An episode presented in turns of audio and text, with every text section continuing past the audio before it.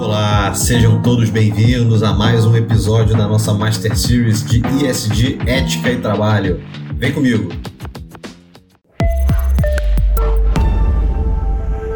Pessoal, nós estamos avançando aqui na nossa Master Series sobre ESG, Ética e Trabalho.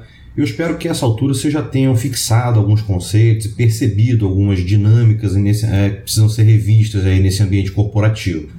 Então a gente é, basicamente está tratando aqui né, de uma abordagem ética, uma abordagem mais pautada na ética das virtudes, e que de um lado a gente tem uma necessidade de que a empresa entregue certas premissas, tenha certos valores ali muito bem estabelecidos né, no seu interior, pelos próprios fundadores, pelos próprios executivos, e do outro lado, os próprios colaboradores precisam olhar para dentro, pensar também como eles podem se desenvolver, como eles podem oferecer o seu melhor.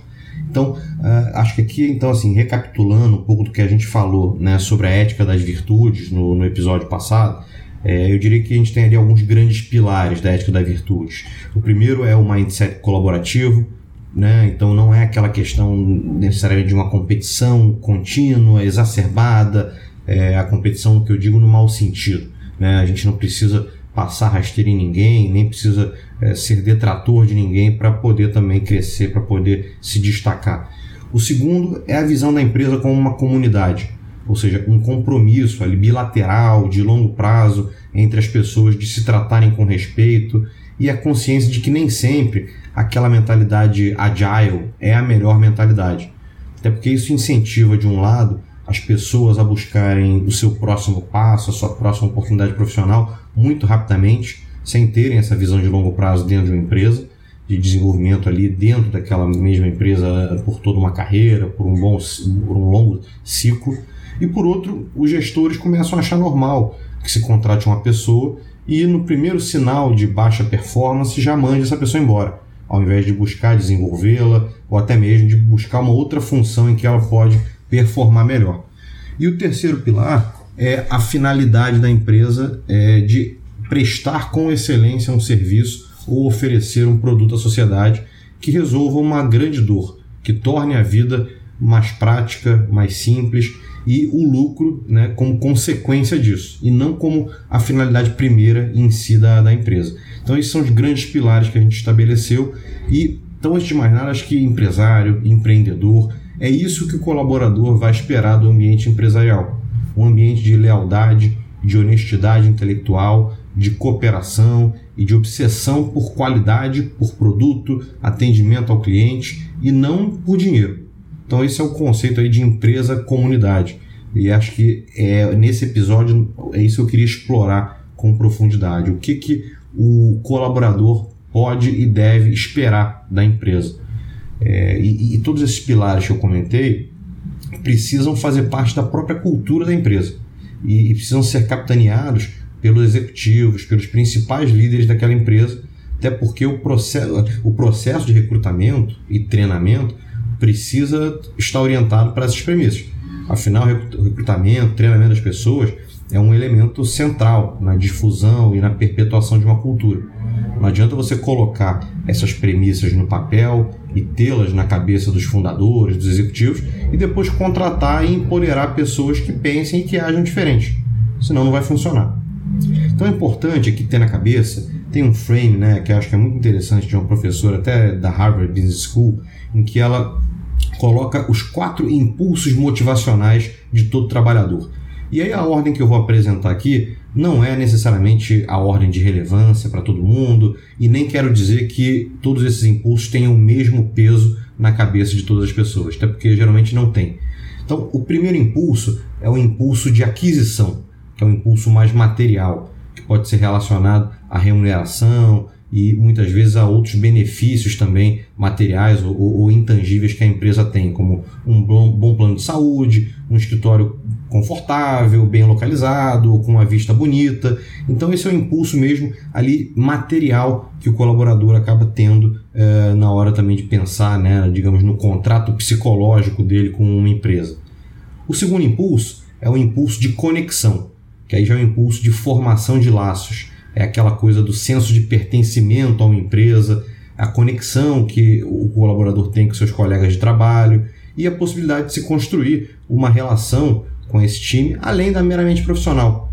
Não quero dizer aqui que todo mundo tem que ser melhor amigo, que todo mundo tem que sair para jantar todo dia, as famílias têm que se frequentar. Não necessariamente. Mas é claro que, é, naturalmente, quando você tem esse ambiente virtuoso, esse ambiente colaborativo, a relação vai muito além do, do profissional. Porque você percebe ali uma, um, um laço, ali, uma questão de lealdade, uma questão de ajuda mútua.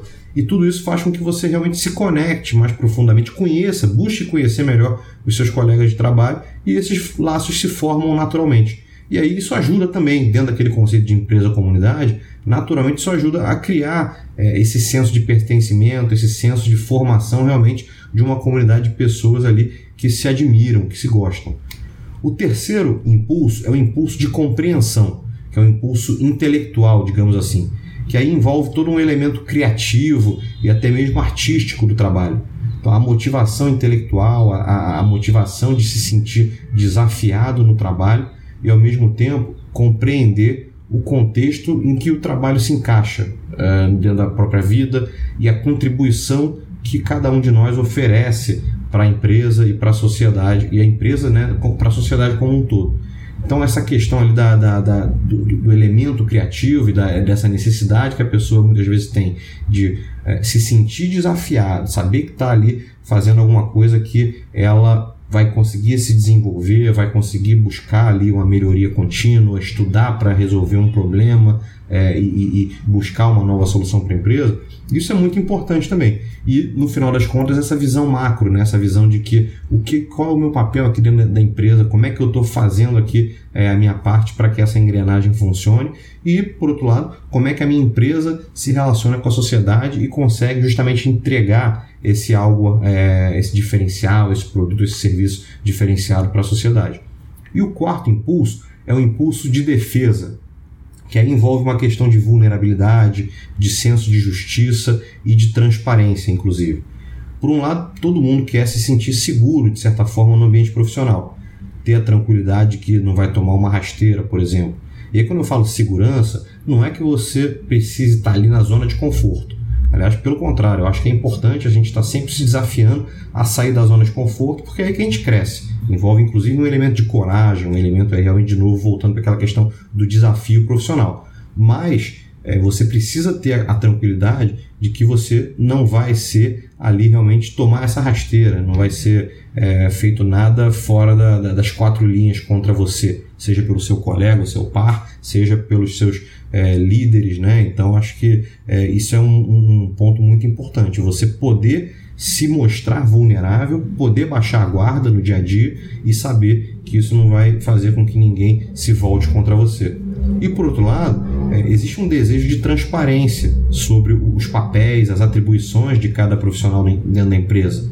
Então, realmente, qual que é a estrutura organizacional da empresa, o que se espera de mim dentro daquele meu papel, da cadeira que eu ocupo hoje, e também é, ter uma clareza, uma visibilidade quanto ao sistema de avaliação e progressão. Então, o que se espera de mim? Se eu entregar isso, o que, que é, estão dispostos, é, as pessoas estão dispostas aqui na empresa a me oferecer, né? tanto na questão material, de remuneração, como na questão ali de crescimento dentro de um plano de carreira. Então, toda essa questão ali de transparência também e, e previsibilidade com relação a papéis e atribuições na empresa e, e progressão é também importante. Então, dito isso, é importante a gente fazer algumas ressalvas. De novo, é, eu sempre digo que a gente não quer ser ingênuo de achar que ali é um ambiente cor-de-rosa, é um ambiente que a gente vai realmente, tudo são flores. Mas, por outro lado, nós não podemos ser céticos ou até mesmo cínicos e desacreditar, por definição, de qualquer boa ação desinteressada. Quem trabalha bem, quem realmente é, dá o seu melhor e busca a excelência, não precisa derrubar o outro para crescer. E aí é importante que, às vezes, esse ambiente pouco virtuoso, esse ambiente é, destrutivo, é até mesmo incentivado pelos próprios gestores. O tempo todo ali uma comparação, né, uma coisa ali meio que exacerbada é, dentro dessa concorrência entre times ou entre pessoas do mesmo time. Não que isso seja necessariamente ruim, mas dá para você fazer isso de uma forma realmente construtiva, de uma forma em que você não esteja colocando uma pessoa contra a outra. E outra coisa importante, dentro desse parênteses que eu abri, é que a empresa precisa ser responsável, inclusive com as suas projeções de crescimento, de receita e de time. Não adianta sair contratando um monte de gente, inchando a equipe, porque isso não só prejudica o processo de contratação, a difusão da cultura até mesmo, e acaba inclusive impactando financeiramente a empresa. A empresa começa a ter ali um SG&A super inchado, perde EBITDA, e aí na primeira dificuldade financeira que aparece, ela acaba sendo forçada a demitir um grupo grande de pessoas. Os famosos layoffs, né, que muita, até muitas empresas tiveram recentemente, com esse reajuste, com essas correções de mercado que estão acontecendo. Então, a verdade é que existe toda uma cadeia que precisa ser conscientizada e educada, desde os investidores, os fundos, até os fundadores das empresas e as equipes como um todo. Então, dessa questão dessa projeção de crescimento de receita de time é, num pace responsável e sem essa questão de você sair contratando um monte de gente e prejudicando o seu processo, prejudicando depois, inclusive, a, a sua performance. Né? Então, dito isso, pessoal, acho que é, a gente não pretende de maneira nenhuma relativizar os deveres e as responsabilidades dos trabalhadores, dos colaboradores de cada uma da empresa. Esse vai ser, inclusive, o tema central dos nossos próximos episódios, mas é importante pontuar também tudo isso que a gente fez agora nesse episódio, que é o que, que o colaborador pode razoavelmente esperar da sua empresa e o que, que os líderes e os fundadores das empresas eh, podem e devem se preocupar em construir em termos de cultura, em termos de ambiente profissional, para que essas pessoas tenham aqueles quatro impulsos motivacionais minimamente endereçados e para que a empresa realmente consiga alcançar esse conceito de empresa-comunidade, consiga realmente se focar naquilo que importa, que é esse desenvolvimento com excelência de uma atividade para atender uma dor da sociedade. Então, espero vocês no próximo episódio. Até breve.